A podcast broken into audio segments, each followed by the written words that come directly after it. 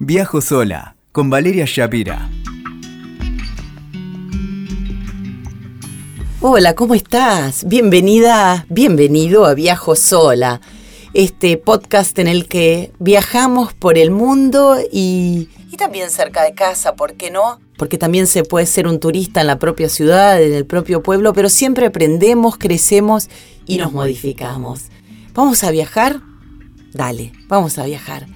Hoy te voy a contar los sí o sí para arrancar tranquila un viaje. O tranquilo, ya sabes que este es un podcast súper inclusivo, pero yo viajo sola y me gusta contártelo.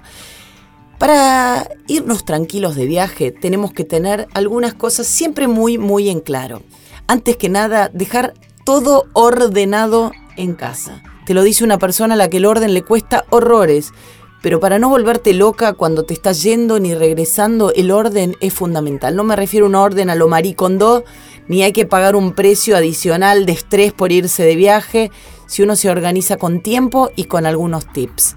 Esto implica cuestiones prácticas y básicas como dejar pagos los impuestos, por ejemplo ya que si bien podés estar requete conectado y tener la aplicación del banco en el celular, no está bueno estar yéndose de viaje y estar viendo qué faltó pagar, si faltó pagar el impuesto inmobiliario, la renta, lo que fuere, la luz, si te cortan la luz, o reconectando servicios porque te olvidaste del pago.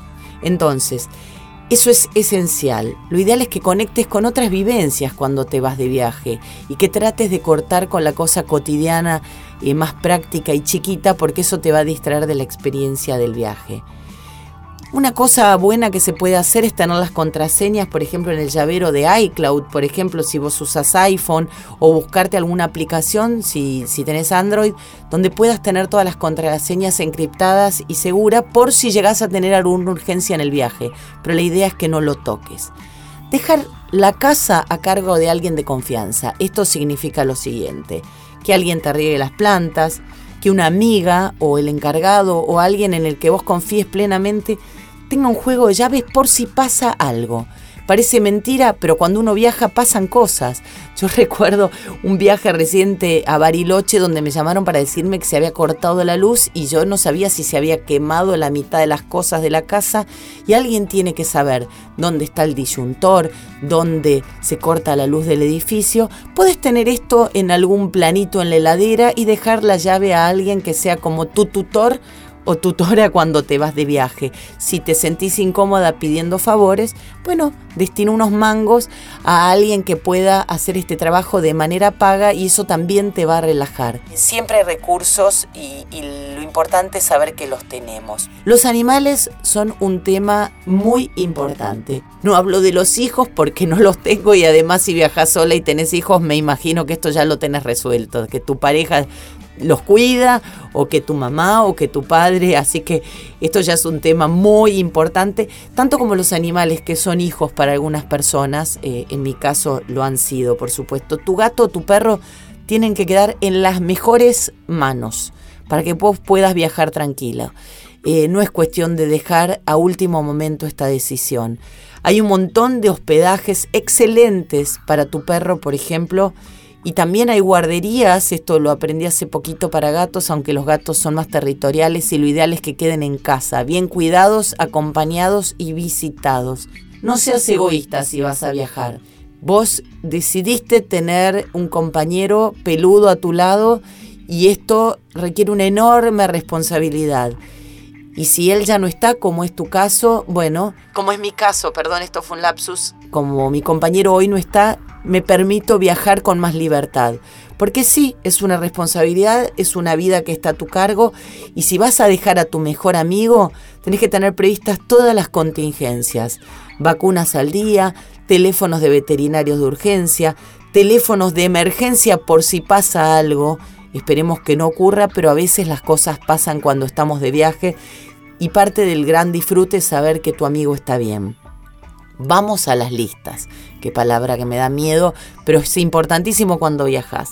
Las listas ayudan un montón a irse de viaje tranquilo. Puedes tener varias listas tipo preparadas en tu compu, en las notas de tu teléfono o en papel, con ítems inmodificables y otros que van variando de acuerdo a la duración del viaje. Esto, por ejemplo, es la lista de la valija, la del hogar, plantas a regar, pagos a efectuar, eh, cuestiones prácticas a resolver, a qué hora entra el que destapa los caños en el edificio, el que desinfecta, etcétera, etcétera. Tareas a delegar. Esa puede ser otra lista que te va a dejar una cierta tranquilidad, ¿por qué no cuando te vas de viaje? Y ahora vamos a hablar de la parte más práctica y más molesta, sí, de los viajes, pero indispensable porque sin esto no se viaja, que es la de la documentación. Vamos a hablar de los documentos que se necesitan cuando uno viaja. Si se viaja por países limítrofes, por países del Mercosur, documento de identidad, fíjate que no esté vencido. Vos dirás qué pavada dice esta mujer, pero a veces ocurre que llegás a tomarte el buque para cruzar Uruguay y te diste cuenta que tu documento, tu DNI está vencido. Bueno, tómate la tarde del domingo o cuando vos quieras para revisar toda tu documentación, a ver cómo está ese pasaporte, cuánto le falta para vencer cuánto le falta tu DNI. Si tenés el DNI nuevo, por supuesto, el otro ya no funciona más. Siempre chequea que el pasaporte esté vigente y válido por unos cuantos meses. Hay países donde si estás al borde de viajar, o sea, hasta al borde del vencimiento del pasaporte, puedes tener un gran problema al llegar a la aduana. Y aunque suene TOC, aunque suene compulsivo, obsesivo, mira una y mil veces los pasajes que contrataste. Hace muy poquito estuve en México, contratada por laburo, y por un error de la persona que sacó el pasaje, que por supuesto es un ser humano y puede distraerse, me habían contratado el pasaje de regreso para un mes después de lo que yo tenía que volver. No te puedo explicar el despelote que fue cambiar ese vuelo, el dinero que costó, y todo simplemente por no tomarse cinco minutos para revisar un papel. Entonces, fíjate fecha de emisión, fecha de regreso, horarios y demás. La asistencia al viajero es fundamental. Gran parte de las tarjetas de crédito la tienen. Averigua si la tuya la contempla y cuál es su cobertura. Puedes descargar la póliza de la web de la tarjeta de crédito, esto no mucha gente lo sabe. Entras en la, en la página de tu tarjeta de crédito, no la del banco, sino de la empresa que la emite y buscas tu póliza si es que está incluida. Si ves que la cobertura no te convence porque es muy básica, es imperioso que contrates un seguro de viajes. No son muy caros, los podés contratar en el aeropuerto también por la cantidad de días. Si viajas mucho, generalmente te conviene hacer el anual. Si viajas poquito, te conviene tomarlo por los días que vas a viajar. Y no hay excusas y no vale ahorrar en esto. No me vengas con justificaciones. Si separaste un dinero para viajar, separa un dinero para tu asistencia al viajero, que algunas pólizas también cubren el equipaje que se extravía. No hay tu tía en esto. Si ahorras en esto, te vas a acordar de mí el día que ni Dios permita te quiebres una pata en el exterior y te gastes el sueldo de la vida, porque no hay países donde es carísima la asistencia médica y siendo extranjero no te contemplan. Entonces no ahorres un peso en esto. Chequea también si cuando vas a viajar necesitas vacunas. Hay países que necesitan una vacunación específica contra la malaria, contra alguna epidemia puntual. La web CDC, vos googleás CDC, te permite elegir el país al que vas a viajar y te brinda información precisa sobre vacunas necesarias, prevención, etc. Eso es también fundamental. Vamos a las tarjetas de crédito. Habilitarlas siempre, siempre antes de viajar. La mayoría de los bancos permite que vos lo hagas online sin necesidad de que estés horas colgado en el teléfono hasta que te atienda alguien. Y si no, colgate horas en el teléfono porque te va a pasar que cuando quieras pagar tu compra en el exterior, la tarjeta no esté habilitada. Y es mucho más complicado habilitarla cuando estás afuera que cuando estás en tu lugar de origen.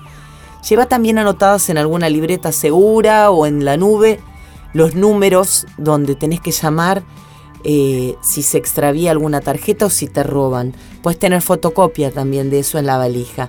Y recordá que para operar con los cajeros en el exterior tenés que habilitar otra clave que a veces podés gestionarla online o vía telefónica pero tómate el tiempo de averiguar en cada uno de tus bancos cómo es esto, porque es importante tener la posibilidad de sacar dinero local de algún cajero cuando llegas y quizás no encuentres una agencia de cambios, que además está decir te cobran comisiones y siempre perdés plata. Con respecto a las visas, visados, vamos a hablar de visas. Y perdón que me ponga técnica, pero estas son cuestiones indispensables a la hora de viajar. Antes de viajar a cualquier lugar, tenés que hacer una investigación acerca de si ese país requiere visa para ingresar. Cada país tiene convenio con otros y a veces este, no requieren visa si viajas desde Argentina, pero si sos uruguayo, por ejemplo, sí. Entonces averigua cuáles son los convenios de tu país y si tenés dudas, consulta a un agente de viajes. Nunca dejes este tema para último momento porque hay países que requieren visa que lleva un tiempito, como es la visa para entrar a Estados Unidos, que lleva un tiempo, eh, que lleva un dinero que no es tan fácil conseguir y que mucha gente ha visto morir con mucha tristeza viajes contratados porque su visa fue denegada.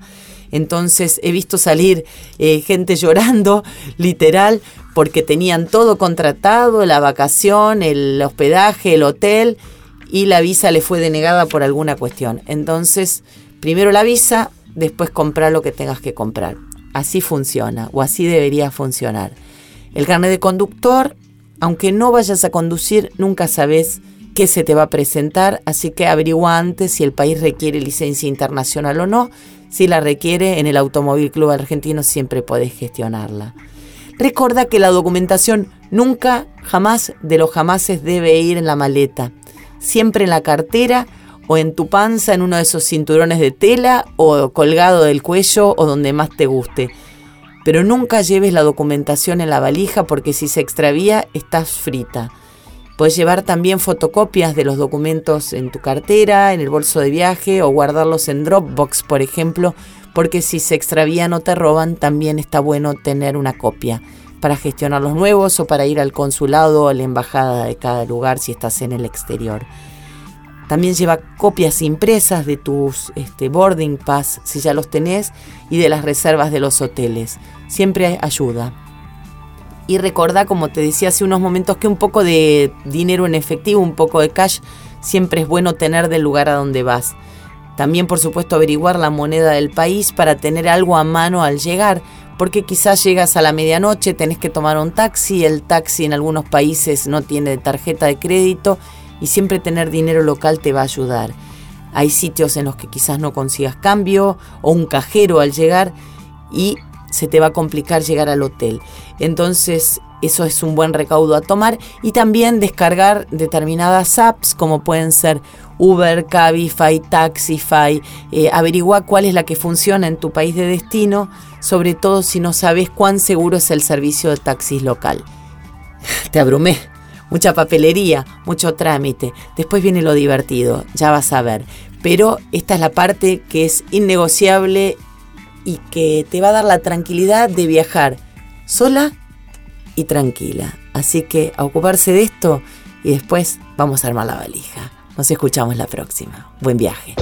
Escuchaste Viajo sola con Valeria Shapira. WeToker. Sumamos las partes.